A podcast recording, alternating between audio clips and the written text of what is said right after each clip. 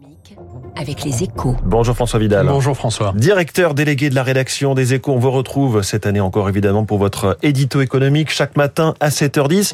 C'est aujourd'hui qu'Elisabeth Borne euh, va s'exprimer devant l'université d'été du MEDEF, un discours très attendu par les dirigeants d'entreprise qui se demandent quels efforts l'exécutif entend concrètement leur demander euh, pour surmonter la crise énergétique et ses effets sur le pouvoir d'achat.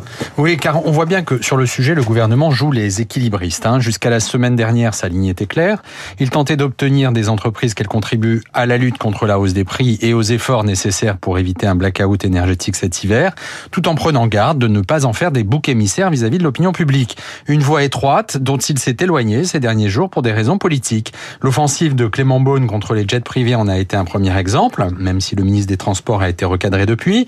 Mais ce sont surtout les propos de la première ministre elle-même, hein, samedi dans le Parisien, expliquant qu'elle ne fermait pas la porte à la taxation des superprofits qui alimente l'inquiétude Mmh. des dirigeants d'entreprise. Alors c'est en tout cas euh, une inflexion hein, dans le discours euh, gouvernemental. Oui, alors Elisabeth Borne a pris soin d'indiquer que la taxation n'était pas l'option prioritaire, hein, et il semble bien qu'à ce stade, elle la brandisse encore comme une simple menace, une épée de Damoclès au-dessus de la tête des entreprises qui ne joueraient pas suffisamment le jeu.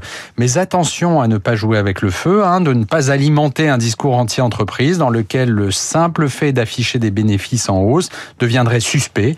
Dans un pays aussi peu à l'aise que la France avec les notions de profit et d'enrichissement, ce serait dangereux, d'autant que la plupart des entreprises ont déjà pris les devants. La masse salariale du secteur privé a augmenté de 11% au premier semestre, signe que la question du pouvoir d'achat s'est déjà imposée dans les relations sociales. Quant à l'impératif de sobriété énergétique, il est à l'agenda du MEDEF.